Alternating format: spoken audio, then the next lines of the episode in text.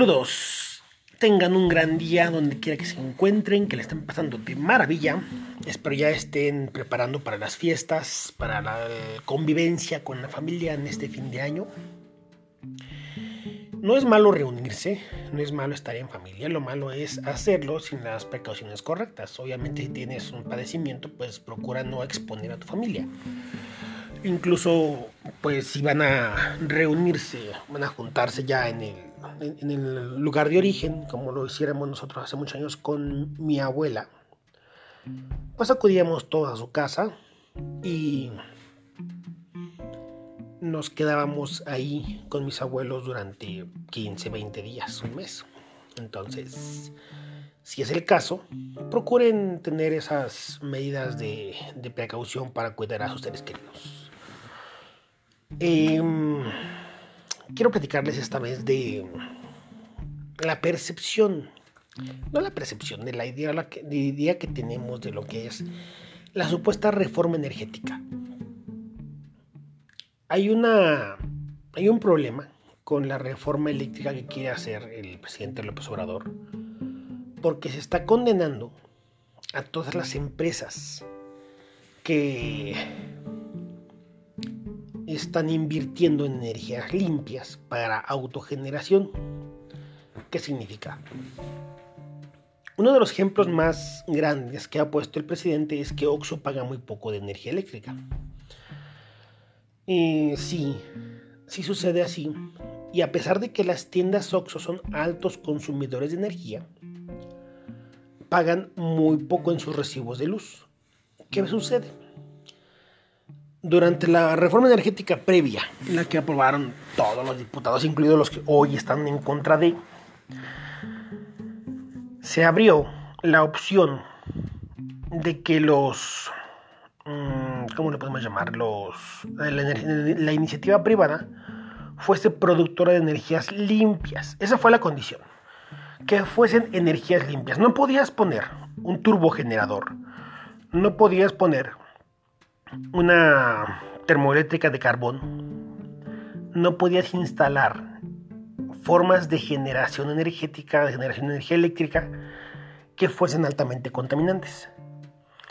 Sin embargo, sí podías utilizar los famosos paneles solares, la energía eólica y actualmente la termosolar. Eso sí se podía realizar.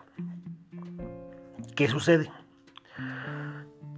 Coca-Cola FEMSA, en este caso es FEMSA. Coca-Cola FEMSA es la fusión o la marca de Coca-Cola distribuida por FEMSA. Pero FEMSA es el gran corporativo, el gran conglomerado que tiene esta idea. Ellos dicen, ¿sabes qué? Yo voy a instalar mis paneles solares.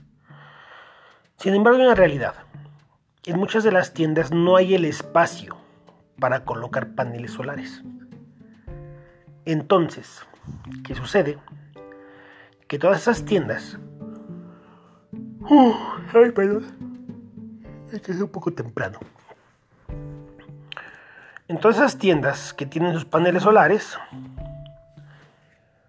mmm, habrá un porcentaje de generación de energía y el resto sería suplido por CFE.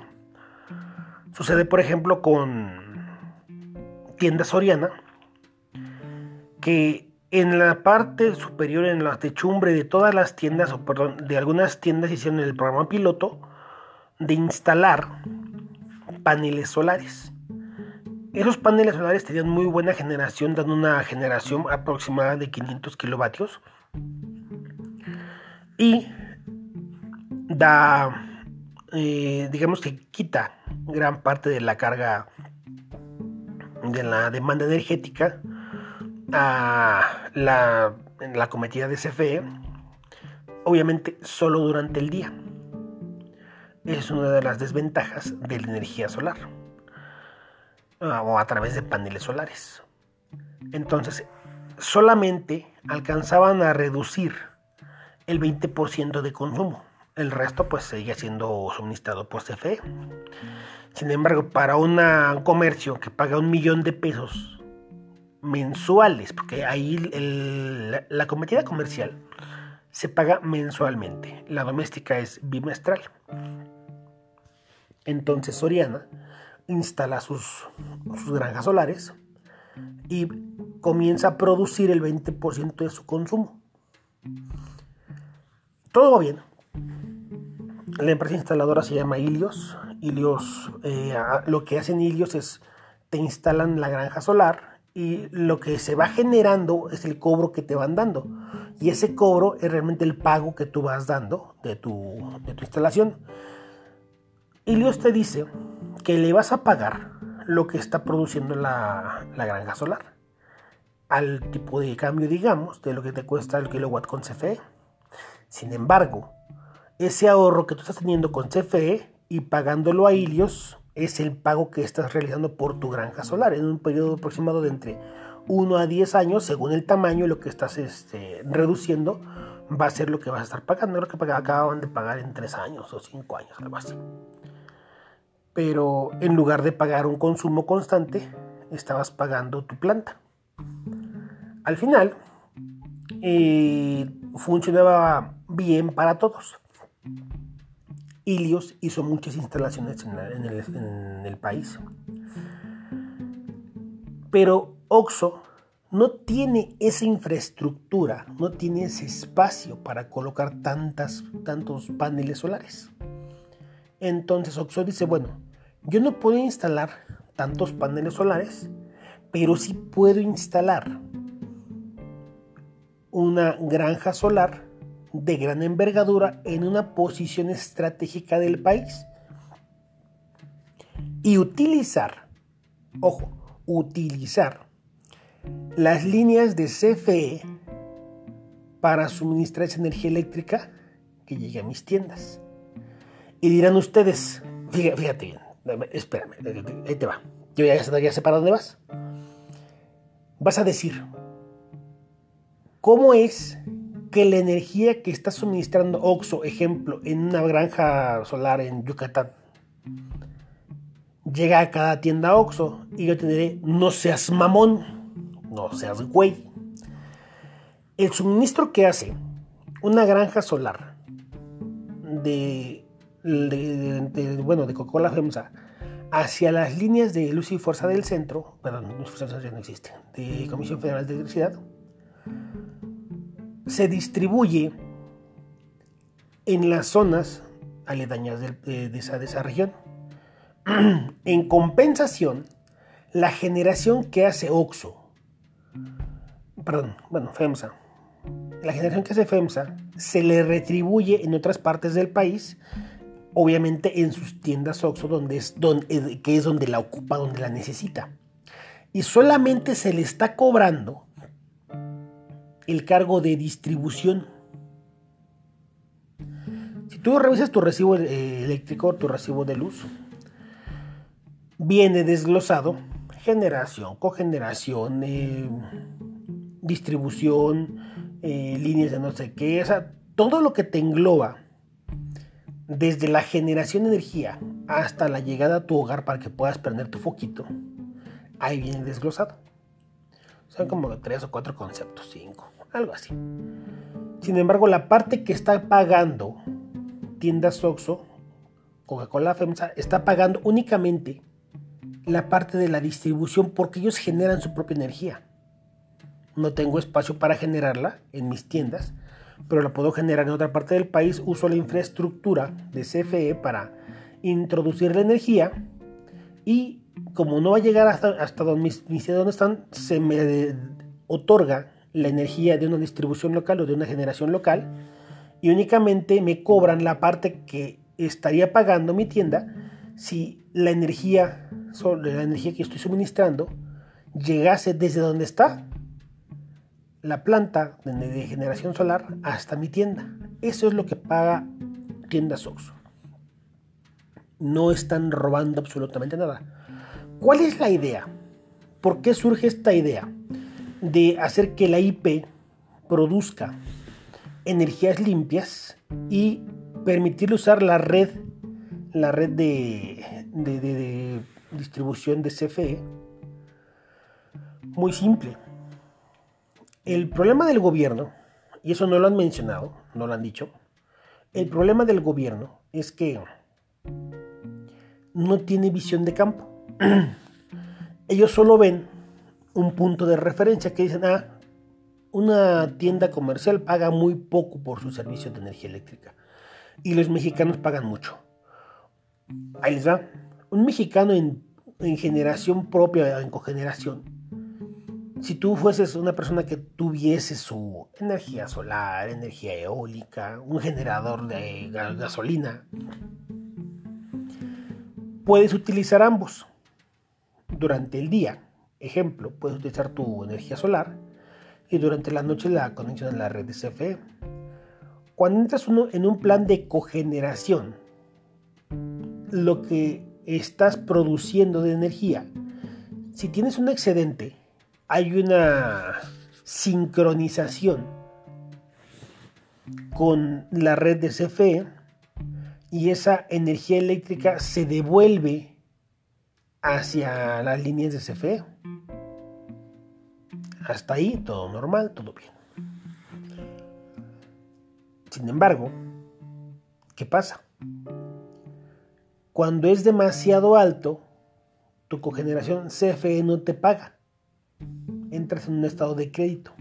Tú vas a estar, digamos, que tienes kilowatts para consumir. Simplemente en vez de que tú estés pagando, vas a dejar de pagar, vas a producir energía que va a servir a, a las demás personas, pero no te está pagando CFE. En la figura que tiene actualmente tiendas OXO es únicamente distribución se le renta la red de distribución a tiendas OXXO para que ellos de su planta, de su planta de generación solar, distribuyan su energía hacia sus tiendas. Todo esto no lo entiende ni el presidente, ni Manuel Bartlett, ni siquiera Rocionale. Una de las razones por las que se abrió esa opción y por las que no entiendo cómo es que el presidente no se acuerda, no lo sabe, Racionales no lo sabe. Y peor aún, los países que firmaron el acuerdo deberían estar a favor de continuar con el formato actual. Hace años, no recuerdo fue en 2008, 2006, 2005, algo así, por ahí donde estaba Felipe Calderón, se firmó un acuerdo para que las personas, perdón, perdón, los países que redujeran su huella de carbono iban a recibir un bono de aquellos países que no lo estaban haciendo. ¿Qué significa? Le llamaban bonos verdes o bonos ecológicos. Ejemplo, nosotros México eh, tiene una alta huella de carbono no sé, creo que uno de los peores es China, eh, India, Finlandia, sí, varios países que tienen una huella de carbono muy alta y por, obvias razones Estados Unidos. México decide hace mucho tiempo instalar más eh, transporte eléctrico. Crean lo que es el el ¿cómo le llaman este? El Metrobús. Crean la figura del Metrobús y entonces comienzan a reducir las emisiones de CO2 en la, capital del país. Y si ustedes revisan, si ustedes buscan en el en, en, internet, van a encontrar que México efectivamente recibe, está recibiendo esos bonos verdes, ese, ese pago de los países industrializados altamente contaminantes, le están pagando a México por ellos haber bajado su huella de carbono, ¿sale? Por México haber bajado la huella de carbono, algo que no pueden hacer los países industrializados. Y en lugar de yo bajar mi huella de carbono, le pago a alguien para que baje la suya y reducir así las emisiones de contaminantes al planeta. Eso fue un formato que estuvo vigente mucho tiempo y la verdad aún sigue vigente, no se ha cancelado. CFE recibe millones, no es un peso, no son 10 pesos. La Ciudad de México creo que recibió la última vez 600 millones o 500 millones de, de dólares para poder continuar. Cuando hicieron la primera y segunda línea del Metrobús, ese año reciben ese pago. Porque México sustituyó miles de microbuses altamente contaminantes por una red fluida de autobuses ecológicos. La huella de carbono disminuye, obviamente la calidad del aire en la, en la, capital del país es mucho mejor y los países industrializados le pagan a México por haber reducido esa huella de carbono, ese porcentaje, son, eso se paga por toneladas de CO2.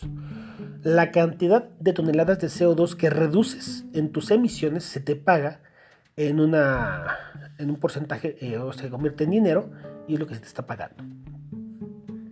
¿Tienen idea de la, del haber apagado una planta de generación de carbón y utilizar una planta de generación solar, una granja de generación solar? La cantidad enorme de bonos verdes que te produce es gigantesca. Esa es la apuesta que hizo CFE al permitir que la IP invirtiera y generara energía. Ojo, CFE nunca pierde. Eso, eso es falso. Que, CFE esté en quiebra es falso. Toda instalación que tú tienes, y a la fecha no he, no he visto que eso cambie, que digan esto es diferente, toda instalación que tú tienes en operación pasa a ser propiedad de CFE. Fíjate cómo está la cosa. CFE te dice, ¿sabes qué? Para que yo te dé una cometida, digamos, en media tensión que sería de 13.000, 35.000 voltios, tú requieres este tipo de infraestructura. Te ponen todo lo que es el proyecto, planos, demás. A ver, aquí está tus ingenieros electricistas dicen, ¿sabes qué? Vamos a instalar un transformador, eh, cometida, sus cuchillas, derivadores, eh, apartarrayos, todo lo que requiere, todo lo que requiere tu industria para funcionar. Cuando tú haces la solicitud de conexión, entra, entra este detalle de que tú tienes que solicitar a CFE la conexión y toda la infraestructura a partir de lo que es el transformador se vuelve, digamos, un comodato. Un comodato es una, como una renta compartida. Y ese transformador puede ser utilizado por CFE. Mucha gente dice, no, pues yo pagué mi transformador, ¿por qué, le puede, ¿por qué lo puede agarrar CFE? Bueno, anteriormente, todo lo que tú ponías de infraestructura pasaba a ser propiedad de CFE. Tú podías solicitar un servicio y esperar a que te instalaran o instalar tú, mismo las, eh, la infraestructura y pedir la conexión. Al pedir la conexión, se te, digamos, entraba en propiedad por seguridad, ojo, por seguridad, lo que es la instalación de alta tensión eh, entraba en propiedad de CFE. Resulta que esta figura a veces a la IP no le gustaba, porque obviamente si había problemas con el transformador, tú ya no lo puedes eh, intervenir. Y eso es obvio, eso es algo por seguridad. No puedes eh, permitir que cualquier persona esté interviniendo un transformador de medio o de, bueno, sí, de media tensión. Entonces, CFE entraba en propiedad de, de, esa infraestructura y a veces era un poco complicado porque no había una gran respuesta de parte del personal de CFE. Esto se supone que cambia y tú tienes tus eh, instalaciones en propiedad, pero por un periodo de tiempo. después de ciertos años pasa a ser propiedad de CFE. ¿Qué pasa? Digamos que durante la instalación de una granja solar de parte de Coca-Cola FEMSA, allá en Quintana Roo. Se hizo una inversión de mil millones de pesos. Durante el periodo de tiempo necesario, CFE va a estar descontando ese dinero, esa inversión que hizo Coca-Cola FEMSA. La granja está en propiedad de Coca-Cola FEMSA, compartida en cogeneración con CFE, y con el paso del tiempo esa granja solar pasará a ser parte de CFE. No es algo para siempre. Y ojo, hay un problema con las granjas solares. También no son así como que la gran maravilla. Las celdas solares, las, eh, las fotoceldas que le llaman, tienen un tiempo de vida. Hay celdas solares muy buenas, te van a durar entre 20 y 50 años. Las celdas solares muy buenas son muy costosas. Y hay celdas solares un tanto cuanto más económicas que su tiempo de vida es entre 10 y 20 años. La más económica, la más barata, la más sencilla, la pirata, te va a durar de 1 a 5 años. Y vas a decir, bueno, ¿por qué? Porque después de un tiempo, la capacidad de generación de las celdas empieza a disminuir. Se empieza a caer, a caer, a caer, a reducir. Y las celdas dejan de producir ese 100% que producían al inicio de su tiempo de vida. Transcurrido ese tiempo de vida, van a reducir al punto de que ya una celda que te está produciendo un 20% es una celda dañada. Una celda que te produce un 50% es una celda dañada. Ya no está produciendo lo que requieres para hacer funcionar la infraestructura instalada en esa granja. Así es sencillo. Entonces, se deben de estar sustituyendo esas celdas. Esos acuerdos no son malos. Simplemente está produciéndose energía eléctrica, distribuyéndose al país, introduciéndose a la red del país, para que México tenga una buena calidad de energía. ¿Qué sucede? Dice Andrés Manuel López Obrador, como tú generas tu energía, te voy a cobrar para que puedas poner tus postes y tus transformadores y todo lo que requieres para llegar a tus tiendas. Yo no te la voy a, yo no te lo voy a, ya no te voy a rentar mi red. Y desconectan la granja. Dicen, a chingar a su madre, desconectan la granja y me pagas energía eléctrica. Recordarán ustedes los apagones que se dieron en, algunas, en alguna ocasión donde se supone que hubo un apagón y no fue, ojo, no fue en una parte del país, fue en toda una región, toda una línea, digamos, desde el sur hasta el norte. ¿Qué sucedió? No puedes decir que estás tú en, digamos, porque hubo un incendio. Fíjate la, la, explicación pendeja que dieron los del gobierno. Hubo un incendio, quemaron un pastizal para poder volver a sembrar. Y cuando lo quemaron, ese humo creó un cortocircuito. Ojo, sí sucede, sí funciona y sí pasa. Si ustedes eh, conocen lo que es el plasma, entenderán que el plasma es un fuego eléctrico. Así te lo voy a poner sencillamente. Es un fuego eléctrico. ¿Qué pasa? Cuando tú haces pasar una corriente eléctrica a través de un combustible, creas un plasma. En este caso, lo que funciona, lo que sucede en el caso de lo que es el humo, el humo de, los, de la quema de pastizales es un CO, es un monóxido de carbono. Estás quemando, pero la, la quema no es tan rápida como lo que es el, el avance del calor. ¿Qué sucede? Hay falta de oxígeno. Como falta oxígeno, no se produce el CO2. Cuando tienes un fuego controlado, donde tienes un combustible controlado, tienes un CO2. El oxígeno es suficiente para ir quemando todo el combustible. Sin embargo, al no haber tanto oxígeno, en la quema de pastizales se genera mucho CO, mucho monóxido de carbono. Y ese monóxido de carbono asciende, asciende por las, por, bueno, hacia, hacia las líneas de transmisión, creando un viento eléctrico aún quedan espacios en los átomos de carbono para seguir con la combustión.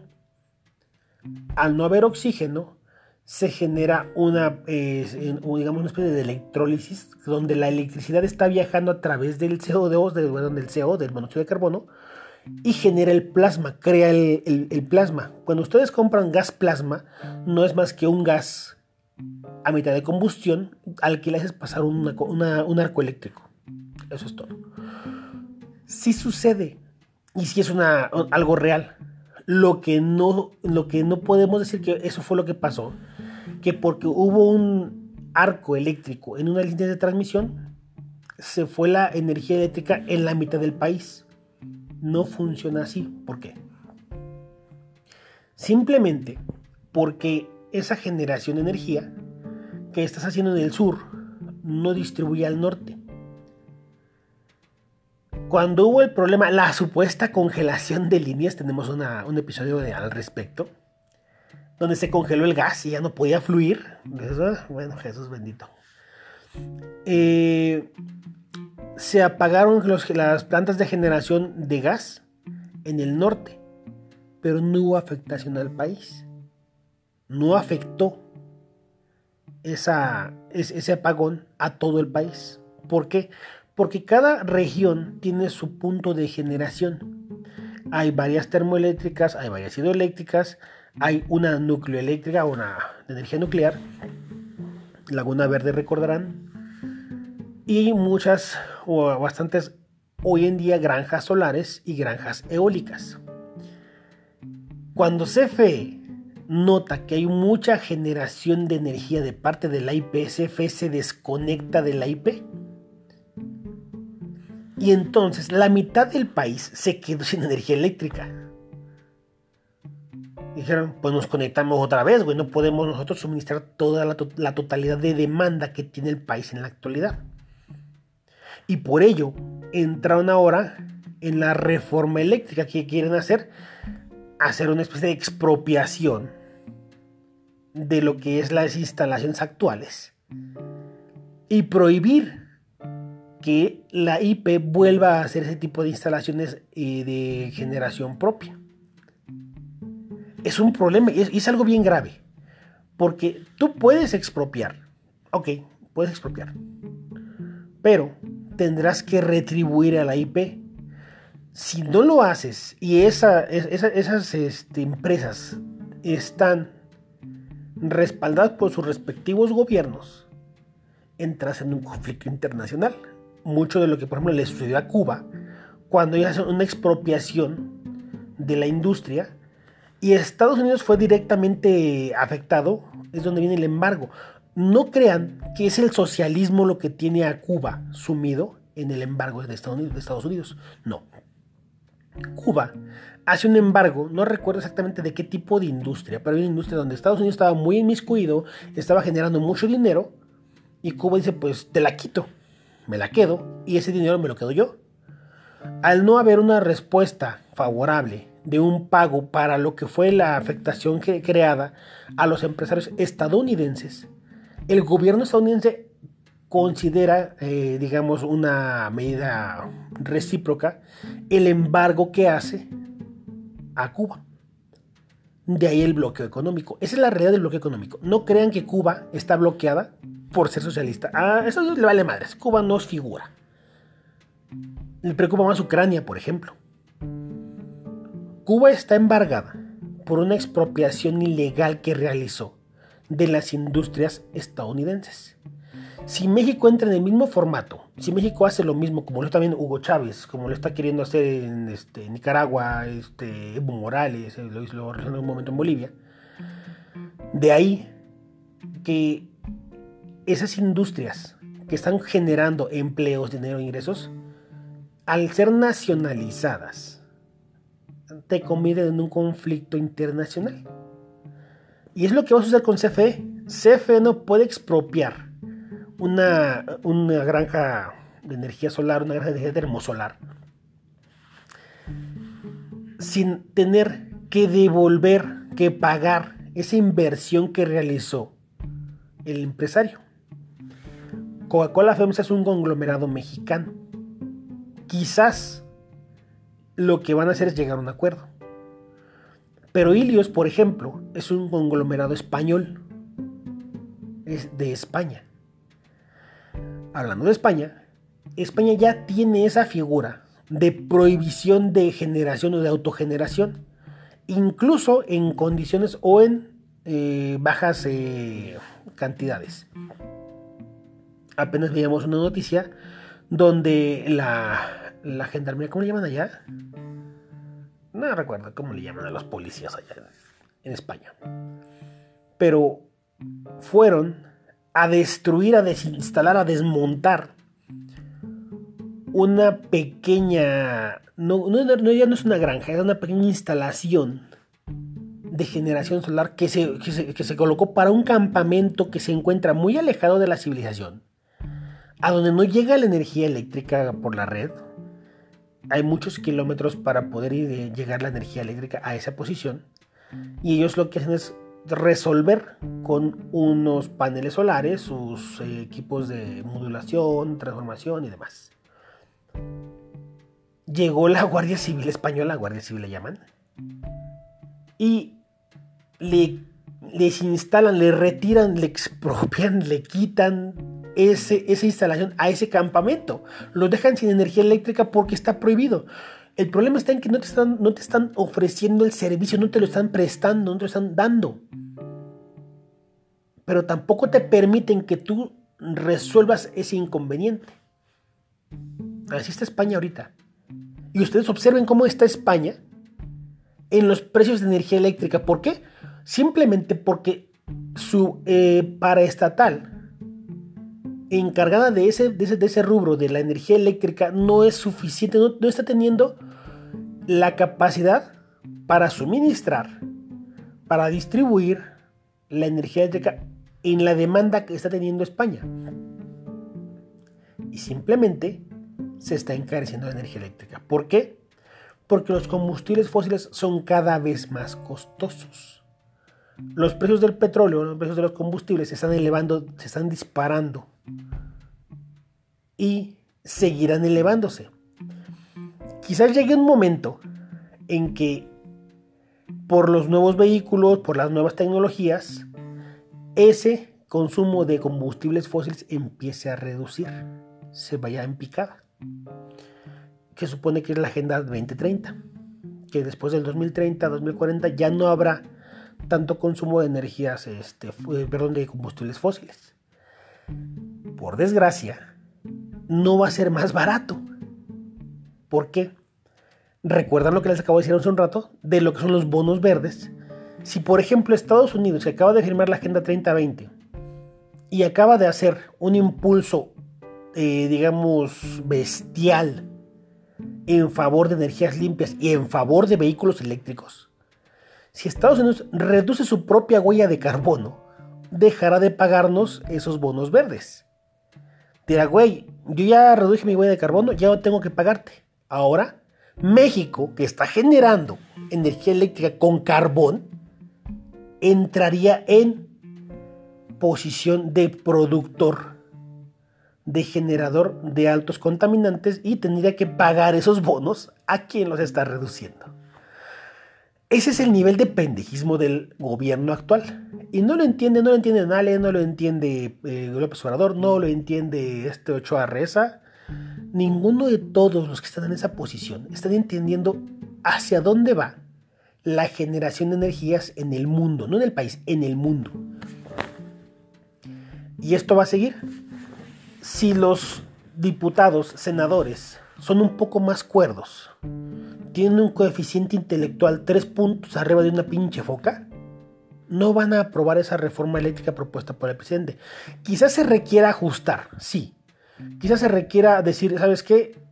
Hay puntos que se pueden modificar. Pero echar atrás la reforma eléctrica. Y no solo eso, la reforma energética, echarla atrás y cancelar tantas cosas y querer ser el que produzca, el que extraiga, ahí entra lo, de, litio, vamos a tener un, episodio especial para lo que es el litio, porque hay muchas cosas que tenemos que tocar de litio. Sin embargo, una de las eh, variantes que quieren introducir es la eh, propiedad total y directa de, las mina, de la mina y sobre todo del litio. Ya la minería también tendría un problema porque ya no había extracción de, de tantos minerales en México, que hoy se hace a través de iniciativa privada y de minas extranjeras. Habría también esa limitante. Posteriormente tocaremos la minería. Entonces, es probable que se hagan ajustes, adecuaciones correctas a esa reforma eléctrica para beneficiar al país. Sí, sí es bueno, eso es muy bueno. Hacer adecuaciones, hacer cambios totales para chingarte a la IP, eso no es bueno, en ninguna forma. Espero realmente el Congreso pueda tener ese, ese punto necesario de coeficiente intelectual para entender las cosas y no hacer una soberana pendejada. Pues creo que es todo por ahora, Palomilla. Eh, creo que espero les haya quedado un poco claro el tema. Si no, mándenme sus, preguntas, mándenme sus, sus preguntas. aquí les podemos poner este como mensajes de voz de la pregunta que ustedes realizan. Y lo investigamos, lo analizamos, lo platicamos y pues espero que todo funcione. Cuídense mucho, pórtense bien, usen su cubrebocas, usen su gel antibacterial. Bueno, decía una vez una persona, es que es gel antibacterial, no gel antiviral. A ver. Las concentraciones de alcohol del gel son suficientes para matar microorganismos.